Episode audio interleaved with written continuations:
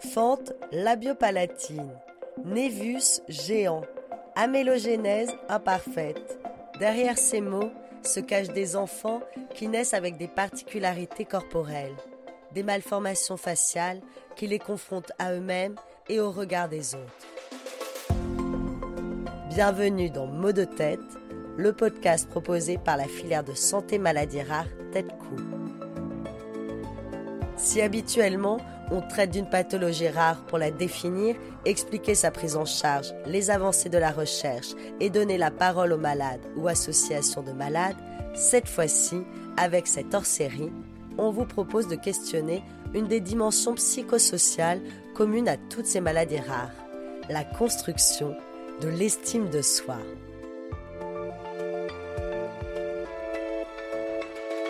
Un regard pour une rencontre. Avec le docteur Isabelle James, chirurgien pédiatre spécialisé dans la chirurgie réparatrice et responsable du centre de compétences du réseau MAFAS, nous discutons de l'importance d'une prise en charge globale des enfants atteints de malformations faciales et de leur famille. Pour construire l'estime de soi, nous interrogeons aussi le rôle de la chirurgie et de ses limites. Avec Pascal Gavel, psychologue clinicienne à l'hôpital Necker, centre de référence du réseau MAFAS, nous découvrons les étapes de prise de conscience de ses particularités corporelles et l'importance de connaître son histoire pour se construire et aller vers les autres. Enfin, avec le docteur Béatrice de Revier, médecin généraliste, diplômé en thérapie comportementale et cognitive, nous posons un mot sur ce concept vague du regard des autres. Il s'agit en fait de curiosité, un concept qui ouvre bien des portes pour se penser soi-même et interagir avec les autres. Épisode 2 La transmission.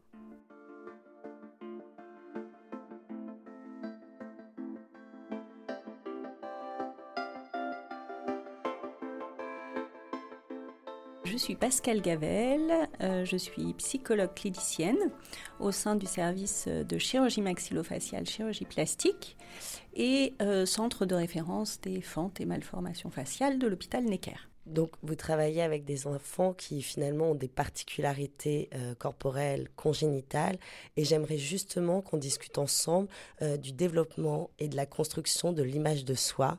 Et donc, je vais commencer par cette première question. À quel âge finalement un enfant qui a une particularité euh, physique congénitale va-t-il prendre conscience de celle-ci et peut-être dans quel cadre? Au début de la vie, en fait. C'est-à-dire que euh, tous les théoriciens de la toute petite enfance, du bébé, ont euh, très vite senti que c'était dans les interactions précoces, euh, au tout début de la vie, qu'il y avait beaucoup de choses qui se jouaient, et notamment dans les premiers regards.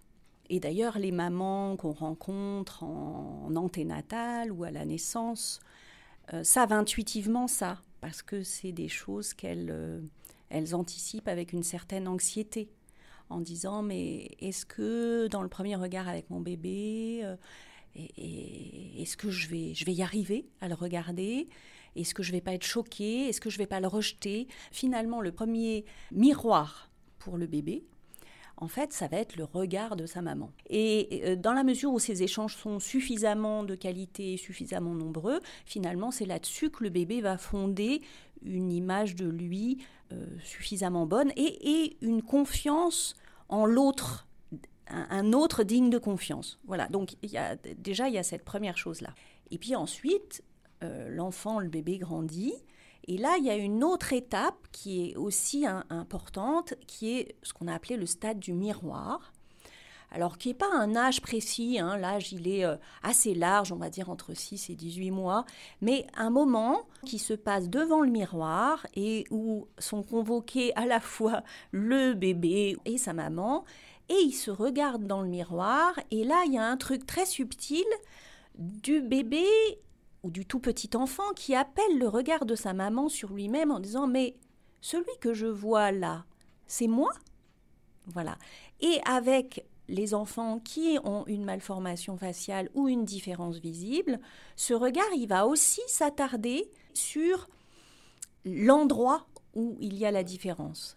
Et euh, ce moment-là, c'est une petite perche tendue aux parents euh, pour dire quelque chose à l'enfant de lui-même. En fait, il y a eu ce temps du regard et il va venir peut-être finalement le temps de la parole. Et là, le rôle des parents est essentiel dans la transmission euh, d'une vérité, peut-être, j'ai envie de dire, d'une histoire, d'un parcours, d'une réalité. Euh, ça, c'est crucial. Et finalement, on... alors il y a une recherche récente qu'on a faite qui a, qui a bien mis ça en évidence et qui a mis en évidence que euh, finalement, euh, ce qui était important, c'était que les parents transmettent quelque chose de, leur propre parcours. Alors ça, bien sûr, ça suppose que les parents aient cheminé suffisamment pour pouvoir eux-mêmes en parler.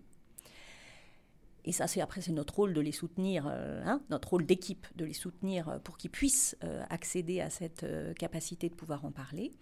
Et ensuite, que le parent puisse transmettre quelque chose de l'histoire et on s'est aperçu que ce qui fonctionnait le mieux, parce qu'on a testé plusieurs euh, options, c'était que le parent puisse à la fois transmettre l'histoire, une explication avec des mots sur, euh, bah oui, t'es né avec ta petite lèvre, elle n'était pas fermée, t'as été, voilà, as été opéré quand t'étais bébé, on est venu à l'hôpital, etc. Et à la fois des photos euh, de la naissance, c'est-à-dire ce qui paraît évident pour tous les bébés du monde qu'ils ont vu des photos de leur naissance voilà. Sauf que pour nos petits patients qui ont une malformation quelquefois euh, impressionnante à la naissance, en tout cas qui a été un, moment fort, très fort en émotion pour les parents, quelquefois, bah, il n'y a plus de photos. Et, ça, finalement, on s'aperçoit que ça aide pas l'enfant parce que euh, bah, il lui manque cette partie-là pour comprendre d'où il vient, voilà, euh, le départ de l'histoire.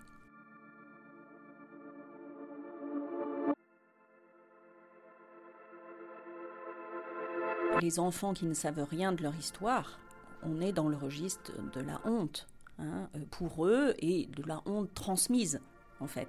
Sauf qu'ils ne savent pas que c'est de la honte. C'est-à-dire que c'est, une capsule très fermée, très close, hein, qui, leur est transmise sur cette histoire. Et euh, eux-mêmes sont très mal avec tout ça, mais ne savent pas vraiment pourquoi. Souvent, ils n'ont aucun élément concernant leur histoire. Ou alors, on leur a dit qu'ils étaient tombés du toboggan. Euh, voilà. Et, là, c'est des choses qui sont très difficiles à travailler. Euh, c'est des parents qui sont pas forcément très demandeurs de venir me voir. parce qu'ils sont enfermés dans leur souffrance et que c'est difficile pour eux de mettre en mots. Il y a aussi des aspects culturels qui quelquefois font que euh, quand il y a un bébé qui naît, euh, c'est la honte sur la mère. Hein, c'est-à-dire que et, là, euh, il y a des choses qui se parlent pas non plus. Voilà. Donc il y a aussi des aspects culturels. Donc là, finalement, on parle de l'importance de transmettre l'histoire de l'enfant au sein de la famille, parce qu'après, il va finalement peut-être y avoir une deuxième étape qui va être celle de la confrontation au regard des autres qui là vont être extérieurs au cercle familial et je pense notamment peut-être à l'entrée euh, à l'école. Souvent on s'aperçoit que les premières questions sont généralement en moyenne section de maternelle, euh, grande section de maternelle surtout. C'est l'âge des pourquoi, pourquoi, pourquoi. Pourquoi t'as ça? Pourquoi? Alors avec quelquefois le mot bizarre, pourquoi t'as ta bouche bizarre? Pourquoi t'es bizarre? Voilà. Et, souvent, les enfants, ils me disent, mais il m'a dit que j'étais bizarre. Et donc, j'essaye de décortiquer avec eux qu'est-ce que ça veut dire bizarre, parce que souvent, ils le reçoivent mal, ce bizarre. Mais je lui dis, mais toi, en fait, quand tu sais pas expliquer quelque chose que tu comprends pas, et eh ben, quelquefois, tu peux utiliser ce mot bizarre. Voilà. Et finalement, il y a une question derrière. C'est-à-dire que cet enfant-là, il t'a dit t'es bizarre parce qu'il ne savait pas ce que tu avais, il voyait quelque chose qu'il ne comprenait pas. Il faut peut-être que tu lui en dises quelque chose. Voilà. Et donc là, en effet, le rôle des adultes, c'est de guider l'enfant pour qu'il euh, il ait une petite phrase, toute petite, hein, parce que l'enfant en face, il n'attend il attend pas un discours sur euh, je suis né, l'embryologie, etc. Hein. Il, il attend juste une toute petite explication. Et ça, on s'aperçoit que des enfants de 4 ans, ils ont beau avoir vu des photos d'eux quand ils étaient bébés, ils ont, on a beau leur avoir expliqué leur histoire toujours, si on les guide pas sur les mots, ils savent pas choisir. Donc on les guide là-dessus sur, ah ben, Voilà, tu peux lui dire, ben, j'ai été opérée quand j'étais bébé de ma lèvre, ou alors ma lèvre ici, elle n'était pas fermée quand je suis née, on me l'a recousue, je suis venue à l'hôpital. Enfin voilà, quelque chose comme ça. Alors on parle de la lèvre là parce que c'est ce qui se voit le plus, mais quelquefois, il n'y a pas seulement ce qui se voit, il y a aussi ce qui s'entend. Et là aussi, il faut que l'enfant il puisse dire quelque chose, parce que quelquefois les enfants vont dire ah mais toi tu parles anglais ou tu parles comme un bébé. Enfin voilà, il y a toujours cette question derrière. Hein. Pourquoi quand tu parles il y a un truc que je comprends pas? Voilà. Et là aussi, il faut donner un peu un outil à l'enfant, surtout que là c'est à l'intérieur de la bouche, donc les autres ils le voient pas. Donc il faut aussi que l'enfant puisse dire quelque chose de moi quand je suis née, mon palais il a, était pas fermé, on l'a recousu, donc c'est pour ça, j'ai une cicatrice dans la bouche, mon palais il n'est pas exactement comme le tien, c'est pour ça que quand je parle, ben t'entends un peu un truc différent.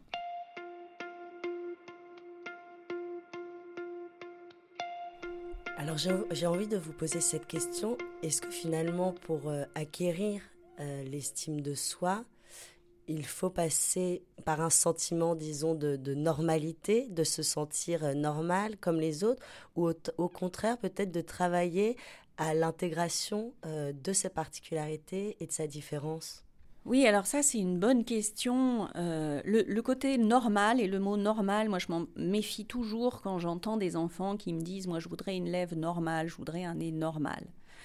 Et souvent, je, les pousse un peu dans leur retranchement en leur disant Mais c'est quoi un nez normal et c'est quoi une lèvre normale? Moi, je ne sais pas. Voilà, parce que tu, regardes, regarde maman, regarde moi, regarde papa, personne n'a la même lèvre. Donc moi, je ne sais pas ce que c'est une lèvre normale. Voilà, alors après, on, voilà, on travaille sur... Euh, lui, ce qu'il voudrait, en fait, c'était qu'on efface sa cicatrice. Voilà, qu'on efface cette histoire. Voilà, donc là, on peut travailler sur euh, mais pourquoi, mais voilà. Mais euh, je, partirai plus sur l'idée d'une intégration euh, de sa différence et d'être bien avec, en fait. Et, euh, et c'est vrai qu'après, quand on voit des grands, c'est là qu'on, quelquefois, les chirurgiens sont étonnés parce qu'on a des grands qui ensuite ne veulent plus de chirurgie, alors que les chirurgiens ils disent mais il y aura encore plein de choses à faire quand même, on pourrait faire mieux. Et puis il y a ces grands qui nous disent mais non moi j'ai fait tout un chemin, voilà, pour euh, m'accepter. Maintenant, je m'accepte tel que je suis, je m'aime bien, euh, je me trouve même un peu beau gosse. Euh, voilà, j'ai plus envie qu'on fasse quelque chose. Voilà, j'ai toute cette histoire derrière moi. La chirurgie, je sais ce que c'est, merci. voilà, et, ils sont capables de dire non, non, moi ça va maintenant. alors, il n'y a pas que le discours de, certains jeunes, parce qu'en effet, il faut décortiquer. C'est vrai que les chirurgiens, souvent, quand les, les, enfants disent non, je veux plus rien, ils me les envoient en disant hum, est-ce qu'il veut vraiment rien, ou est-ce qu'il a peur de la chirurgie, ou est-ce que c'est une fuite? Voilà, donc on, décortique un peu, on prend le temps voilà, avec l'enfant ou avec l'adolescent pour décortiquer un peu ce que ça veut dire son non, je veux plus rien.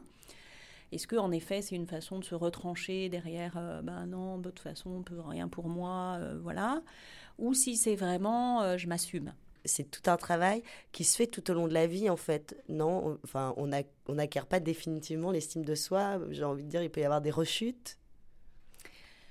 Oui, alors la, base hein, dont on a parlé tout à l'heure, ça c'est quand même le, ce, qui, ce qui sert en, en cas de tempête, on va dire. Voilà, c'est-à-dire quand on a un bon bateau, euh, un bon mât, etc., on a quand même plus de chances de, résister à, la tempête que si on a une petite barque en bois toute défoncée. Voilà, donc le narcissisme, ce qu'on construit euh, dans les toutes premières interactions, etc., c'est quand même la base et qui sert de sécurité interne et qui sert de, de, voilà pour résister dans les, dans les tempêtes de la vie. Et en effet, il va y en avoir. Voilà, mais comme tout un chacun. Voilà, alors, dans les tempêtes de la vie, il y a les expériences que les enfants peuvent, euh, euh, faire, et notamment euh, des épisodes de moquerie qui peuvent arriver. Et puis après, il y a l'entrée dans l'adolescence, qui est aussi une autre étape. Voilà, et on sait, parce que la recherche nous le montre, voilà, qu'on peut avoir des enfants qui, à 7, 8 ans, 9 ans, 10 ans, sont encore super euh, contents d'eux-mêmes. Et puis, quand on les réinterroge à 12, 13 ans, hmm, c'est un petit peu moins, euh, ils sont un petit peu moins contents d'eux-mêmes. Donc, l'adolescence, elle arrive et elle, elle reconvoque le, changement corporel. l'âge, enfin, notamment l'âge du collège est un âge pas simple parce que tous, finalement, quand ils rentrent en sixième, c'est encore des grands bébés, et quand ils sortent en troisième, c'est des jeunes filles, jeunes hommes. Et donc, pendant tout ce temps du collège, ils sont tous à se regarder et à se comparer, et à se juger, et à se, jauger, et, avec des mots euh, qui, fusent, qui, qui voilà, c'est-à-dire que voilà, donc euh, cet âge du collège, avec l'image de soi, avec l'estime de soi, c'est un, challenge. Mais bon, on est tous passés par là. Hein. Mais quand on, quand on a une différence visible, on va dire qu'il y a un challenge. C'est des enfants qui ont déjà une expérience hein, avec le regard de l'autre. Donc ça reconvoque des, trucs qui se sont passés avant et, voilà, des petits micro-traumas, des petits micro-traumatismes. Voilà, au, bout d'un moment, ça s'accumule tout ça. Et pour certains enfants, ça peut être euh, un peu le petit truc en trop. Donc euh, c'est leur cheminement qui est important. Et donc nous, euh, en équipe, et puis mon travail à moi particulièrement, c'est d'être attentif au fait qu'ils cheminent euh, avec leurs différences, que ça ne les empêche pas de faire leur vie, que ça les perturbe le moins possible dans leur vie.